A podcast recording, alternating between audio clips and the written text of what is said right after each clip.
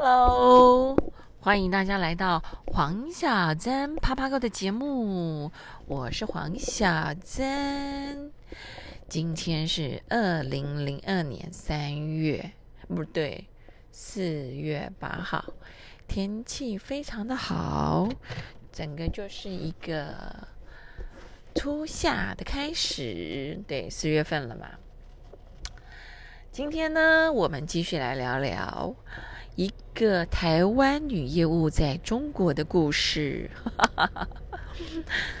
对，之前上一集我们在聊到我刚去，然后那个重新带 team，然后反正我的 team 整个就是重新再来，花了真的整整一年多的时间，因为真的带一个 team。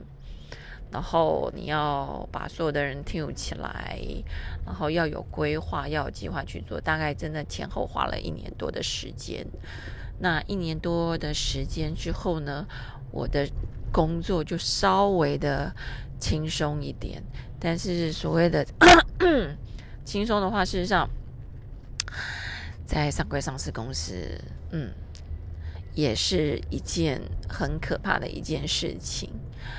我觉得我最害怕的事情就是开会，真的，我有时候就会很火大的觉得，妈的，老娘一天到晚就在开会就好，又不用跑客户。事实上，我还比较喜欢出去外面 跑客户。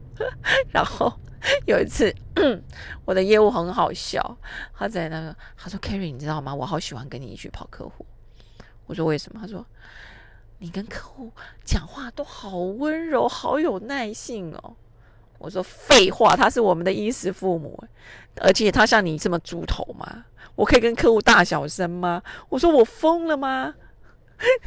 你不觉得很好笑吗？然后呢，出去哦，在像我觉得人的一生，你真的要进第一个，你一定要进大公司。哦，不管是上柜上市的公司，或是国际性的公司，还有你也要去小公司磨练，因为这就就这就是一种学习。像我们的会虽然很多，你想想看，我每天要开日报、日会，每周要开周会，而且礼拜二，我记得礼拜二还有礼拜四的晚上，我们还要开一个特别会的。以譬如说，像礼拜二，我们固定要开 AR 的会议，风物。风雨无阻，就是应收账款，对，而且是副总直接下来盯，谁赶不到啊？因为我想，你再怎么会赚钱哦，钱没有收回来，你做做的业绩做的再多都是假的。所以呢，我们副总盯 AR 盯的非常的凶。我记得有一天还是。还是一个大台风天，香港都已经挂七号风球了，老板还坚持要开应收账款会议，你就知道应收账款对一家公司是有多重要。你只要一跳到那个，譬如说我们都会给客户放账嘛，当月结不管几天，你只要一跳到红字，就表示时间到了，钱没进来的时候，哈，你的主管就要报告。所以那个礼拜二。我们固定都会开那个应收账款会，礼礼拜四开也是开一个会，一个什么会，我有点忘记了。然后周会，然后每个月会有月会，对不对？每一季还有季会，然后呢，我们还有年会，年会就是上半年，呃，大概六月六月初初左右会开吧，六月。六月之前会开，然后下半年是在十二月。十二月份那个年会呢，就反正年会就是这样。上半年就是针对，哎，你去年设的 BP Business Plan 达成率是多少？下半年呢的年会呢就更重要，它是针对你整年度的 BP，你的达成率是多少？然后再来就是你明年度的 BP，你的 Business 的计划，你的。要成长多少？反正呢，就是达成率跟成长率。好，每年，所以在电子业，大家都会认为说，哦，电子业好像很好问。我说真的啦，我们也是拿生命在换钱。我有时候我常常真的是在那个大陆的时候，常常白天跑客户，晚上看 mail，看到一两点钟。为什么？因为看不完，而且有些重要的东西你就一定要看，尤其是像我们有些时候是两岸三地，然后再联联合处理的一些事情，那你就一直要看啊。那个时候还没有什么 lie 啊，没有 lie，对，Skype 刚出来或还但是有 MSM，我们都会挂在 MSM。有些时候你在丢 mail 的时候就会讲，哎，奇怪，三更半夜还有人在丢 mail 出来，就 MSM 找某个人说，你还没睡哦？他说。哎，你不是也还没睡吗？我说对，我在看没有。他说对呀，他也在看没有。真的，我们看没有看到那个半夜两三点是很正常的一件事情。然后我记得还有一次是我出国旅游去哪里？嗯，去新加坡。嗯，因为新加坡网络还蛮好的。然后我老公我带着电脑去，哎，我老公就说你一定要带电脑吗？我说对。他说为什么？我说因为我会没工作。我去五天嘛，我如果五天不看 mail 的话，拜托好不好？我回家回放假回来的时候，你知道那个 mail 是可能是上千封啊，两三千封都有可能。我我说我的那个电脑会整个爆掉，而且我看到两三封、两三封、两三千封的 mail 的话，我一点都不想看，所以我情愿每天哦，还是那个回到饭店的时候乖乖看 mail，然后不要放假的时候一两千封那种 mail 真的会。会疯掉，然后，嗯，但是呢，在那个大公司的制度里面，你真的会学习到很多。第一个，你会学习到那个整个 SOP 公司 SOP 的非常标准的流程，因为像上柜上市公司是是那绝对是那种没有一个人消失。会影响到大局的，那为什么呢？是因为他所有的计划都会做到非常的详细，你不可能因为一个人不在影响大局。所以啊，像我们有时候常常请假，或者有些人做的要死啊，我们就说：哎呀，不要把自己想的那么重要，公公西伯利没斗啦。然后再就是说，你会学习到很多人的报告技巧。对我常常会在开会的时候。偷学别人，为什么？因为有些人的报告是真的写的非常的棒。那我们每个人都是在那个学习中成长的嘛。那你要想尽办法把你的报告哦越写越好。我有些时候很怕那种开会，你知道，尤其是开那种年会，有些人报告五十几页、六十几页，我说 Oh my God！大家大家就开始埋头看自己的电脑，因为那个那个报告真的太冗长。冗长的报告是没有人要看的，所以后来我们就学会要精简，就是你在做一份 presentation 的时候，一份报告最好不，除非是很大型的报告，那最好不要超过二十页到二十五页。但是如果是有办法更精简，在十页把你的报告让所有的人所有的人一目了然，那是更厉害。的业务，所以你就是要在这种透过这种大会的时候去学习，学习本别人怎么在做报告，怎么样的报告是让人家一目了然，而不是废话连篇。真的，这种学习是很很重要的一个一个一个资历，一个职场资历，然后。而且像这种上柜上市公司，你知道教育训练也很多。我曾经连续八周没休过假，礼拜一到礼拜五在上班，礼拜六、礼拜天开不是开会就是上课，上到真的是我真的是有点火大了，我就直接跟那个总经理投诉，我说老板，我们是人不是神哎，我连续八周不是开会就是上课，我说真的完全没休息哎，两个月了，太过分了，诶。跟老板投诉是有用的。后来后面开会再开牌，反正怎么安排的时候，就不会连续排礼拜六、礼拜天。有些时候，我真的有些时候不得不说说那个台商真的是太磨人了，都是那种想尽办法占人家的便宜。你你占那个在国外开开年会，没有人再给你排礼拜六、礼拜天的啦。我是说国外的那种大型的呃代代商会议。谁要给你排礼拜六、礼拜天？你会被骂死，因为那个对他们而言，就是说那是我的家庭日，为什么要要来开会，或是或者是上班？对啊，可是你知道吗？你你在那种台资体系呀，有些时候就真的没有办法，而且在像在台呃中国大陆的话，北京、上海。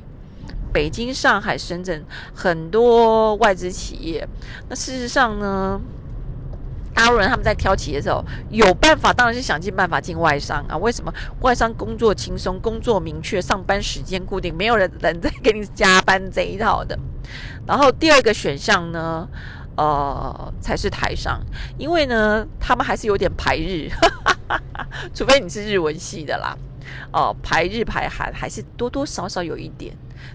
你要相信台商绝对不是他们最优先的选项，最优先选项已经是外资，然后再来是台资，然后不得已才会去入资或者是韩资，因为呃，对，就是还是有一些呃反日情节，这个多多少少都会有一点的。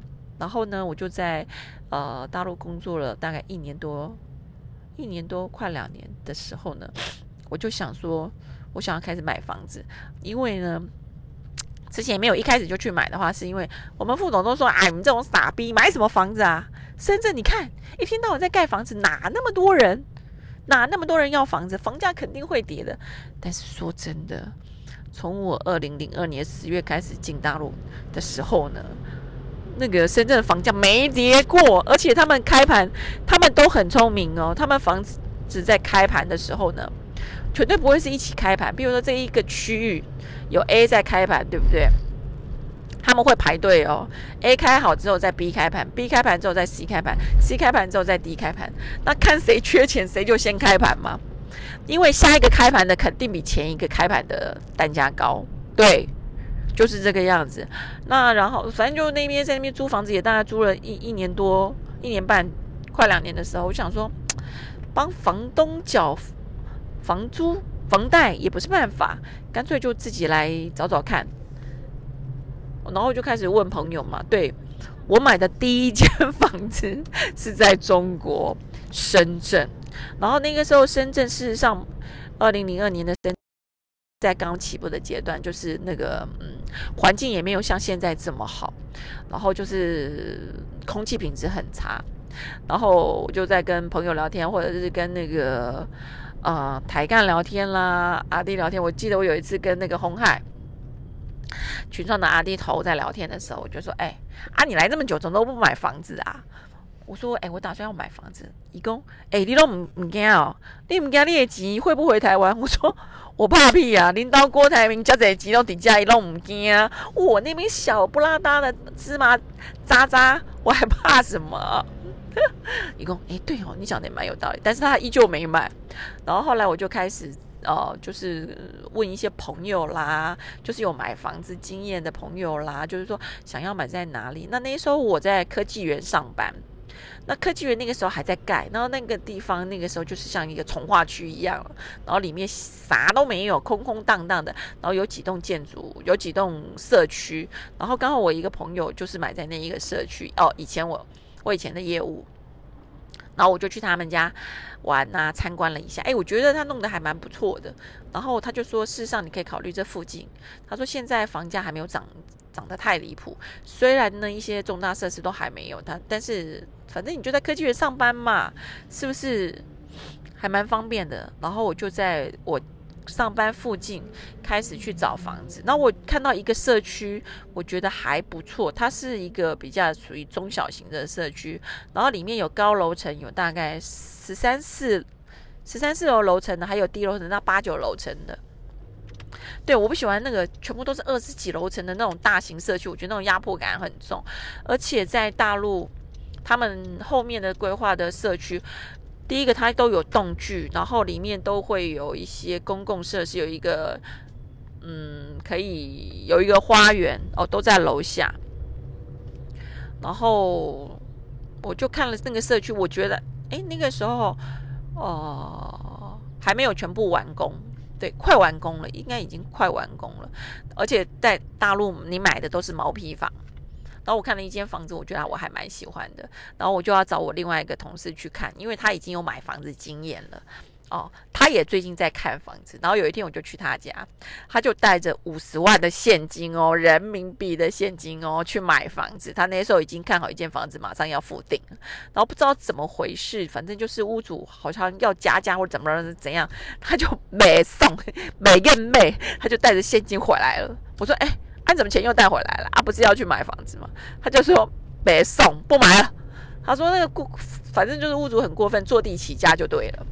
然后他就不买了。我就说，哎，那我明天，那你要不要跟我去看一下？我看了一间房子。我说那个房子就在离公司不远的地方，而且就是户数没有那么高，然后我觉得盖的还不错，然后我就跟他一起去看，看了房子之后，他就说：“哎，这个社区还不错，哎，这个环境感觉也蛮好的。”所以他也决定他要买，我就比较安心了，因为他已经有买过房子，我没有买过房子，所以我会怕。那经过他的认证没问题，好，他就买了我隔壁栋的顶楼哦。他说他喜欢那个顶，因为顶楼的话有一个花园，一个。入户花园，然后我买的是九楼的八楼，因为我不想买顶楼，因为我觉得顶楼好好热。好，我们就买了，买了之后隔天就要去付钱嘛。哦，前前天是先下定，第二天要付钱。付钱之后呢，因为他有小孩，他就说，他就请那个业务员说：“哎，拿拿个周边配置图出来，他看他看一下，他要知道学校在哪里。”然后拿出来一看的时候，他就偷偷在我耳边上告诉我说。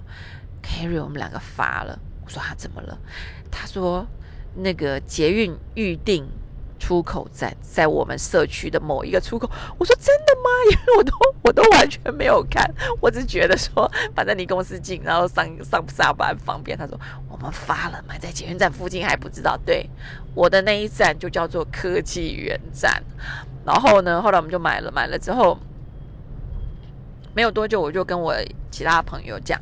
哎，我买一个房子，结果我有一个台湾的，呃，也是一个原厂的 sales，反正我们都很熟。他就说：“哎，Carry，我也要买。”我说：“你说真的还是说假的？”他说：“真的啊。”他就叫我，他就直接，他连来都没有来哦。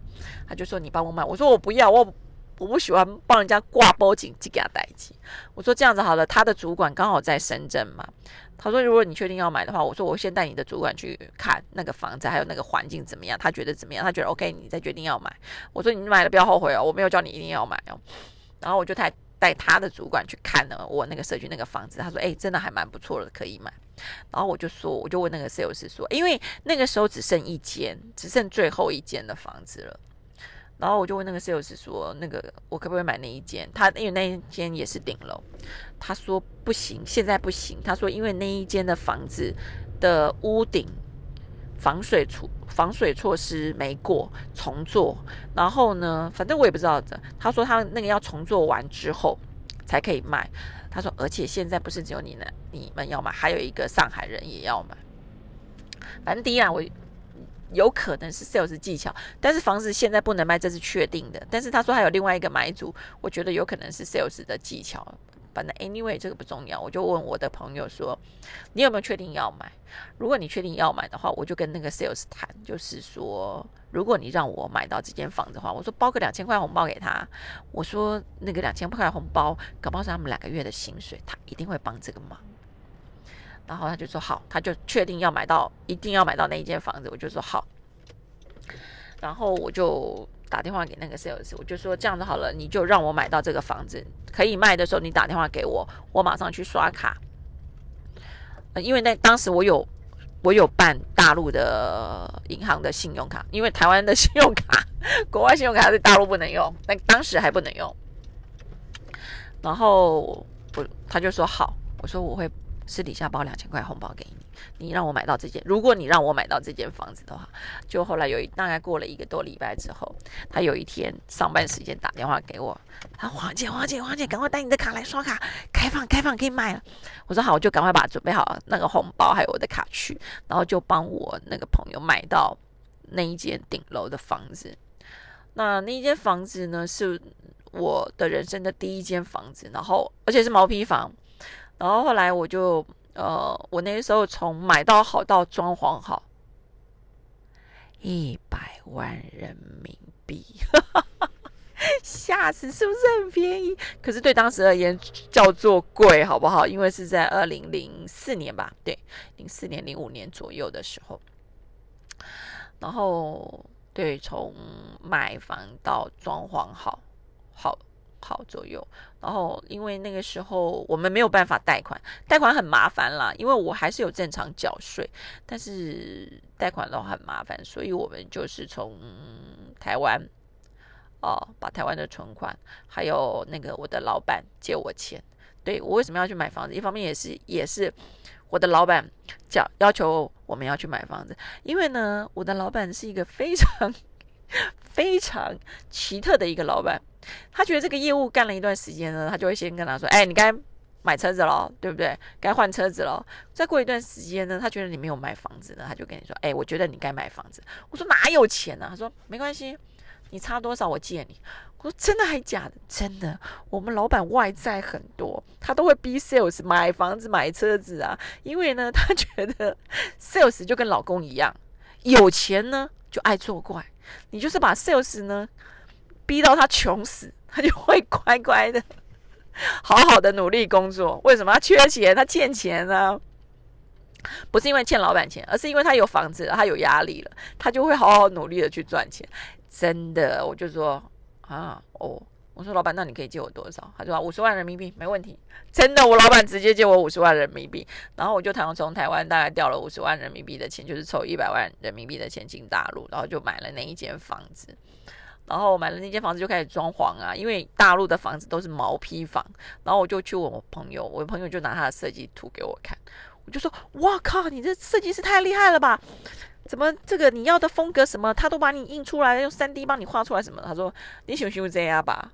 他说：“因为那个时候你知道大陆也没有什么正规的什么什么室内设计公司，你都要自己找工班，然后呢？”要自己去盯场子。他说：“你觉得你跟他讲说你要什么巴厘岛风，你要什么巴洛克风，你要什么北欧风？你觉得他们听得懂吗？到时候弄到好你就发疯了。”他说：“你千万不要跟他讲讲用讲的，你要把那个图啊自己上网，然后印出来跟他讲说，你这一面墙你要做的是这个样子。OK，这一面墙你要让他看。”看到看到看到，好不好？他才会懂。你千万不要去形容，因为你形容的跟他想象的绝对有落差。我说，哎，对，讲的真有道理。然后后来我就把我我想要的，反正那一段时间呢，我就狂看那个，呃，我的狂看一些那个呃室呃室内设计的杂志啊，不不管去书店或者在飞机上啊，反正有些杂志有有没有新城物、交屋那些都设计的很好。我觉得，哎，我客厅可能要走这个。这个这面墙用这一个东西，我房间、我的厨房什么要，我就开始这样偷偷的撕，你知道吗？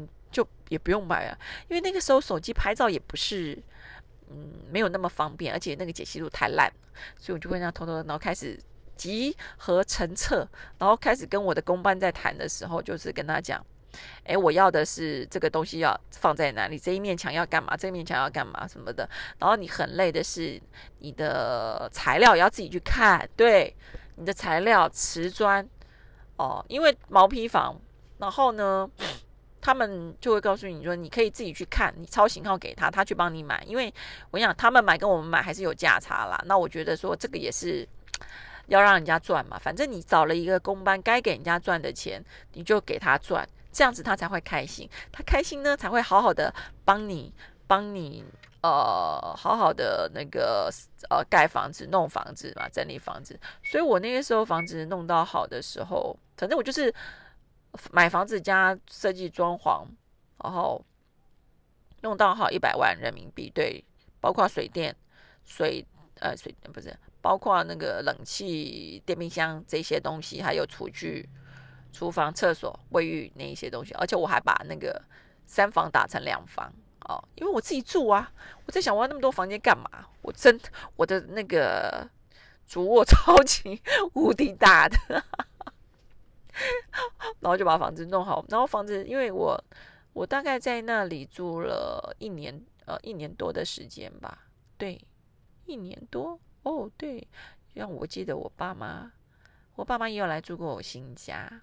嗯，而且我新家的那个。客厅的阳台还做了一个小小的那个可以泡茶的地方哦，像日本的那种榻榻米可以泡茶，很舒服，是真的很舒服。而且那时候房价真的不贵，而且大家知道我那时候我后来房价多少钱卖掉吗？我大概二零年后来因为我回台湾，我在台湾需要买房子，所以我就把。把大陆，而且大陆的房子因为租人家什么的，我觉得有点累，所以我就请我的业务，还有还有当初我帮他买房子的那一个，呃，我的朋友，因为后来他他他也调去大陆常住了，帮我处理，我大概卖掉了三百万人民币，而且那时候买，嗯，在卖的时候还还有几件事，就是说，哦，因为我那个房子除了地点好，就在捷运站科技园站旁边，我。这个理由之外，旁边还有一个那个很好的呃国际国际学校，而且是公立的国际学校，所以学区哈，在大陆买房子学区非常重要。那来买我的这个房子的屋的人呢，都是为了学区而来的。那那一时候已经快快接近学区 close 的时间点在了嘛，然后我就后来反正就一直卖不掉嘛。Anyway，反正我因为大家的抱怨都是说那个。只有两个房间，我讲说两房打成三房也不难呐。我就跟我的 sales 说，因为我的 sales 在帮我卖，我说你去跟中介讲，我的底线就是卖到这个月月底。如果这个月底卖不掉的话，老娘就不卖了，老娘就要把两房打成三房，而且要再加五十万才要卖。哦，你就这样去跟他讲，而且你这个消息放给一个一一个房屋中，因为那时候可以放给很多房屋中介卖。我说你这个消息放给一个房屋中介就好，不用全放。你就跟他，你就找一个比较那个认真负责的哦，你就跟他讲，我你这个消息只放给他，我呢就只给他一个月的时间，不成交不成交，老娘就不卖了。哦，我就重新把三房呃两房打成三房，然后我要再加五十万，叫他去放消息。没多久，马上就成交了，因为那个买我的房子的人就是要学区房。那大家知道那间房子现在多少钱吗？我那间房子如果现在再卖的话，一千万人民币呀！我堆心瓜不？对，这就是人生。但是呢，唉。人生有些时候，你就知道是我没关系，好歹我也赚了两百万人民币，大概在三两嗯两三年的时间，两百万人民币，哎，存钱我要两年我也花也存不到两百万人民币啊，对不对？而且我我单单会差，我因为我是三，我记得我那时候换换进去的时候是三点八的时候换进去的，那我换回哎三点八，对我换回台湾的时候大概是四点多。四点多人民币的时候换回台湾，就是在人民币最高点的时候换回台湾的这种，但那汇差也赚赚了一笔，对不对？所以人生有些时候真的是你要呃做对几个决定，买对几个东西，尤其是买房子，对，房子一定要买在捷运站附近，然后学区附近，这个是很重要的。的原因之一，对啊，这就是我的第一间房子，也是我在中国的第一间房子，是不是很有趣啊？好啦，今天先聊到这里喽，黄小珍啪啪狗，我们下次见，记得订阅哦，记得送星星给我，拜拜。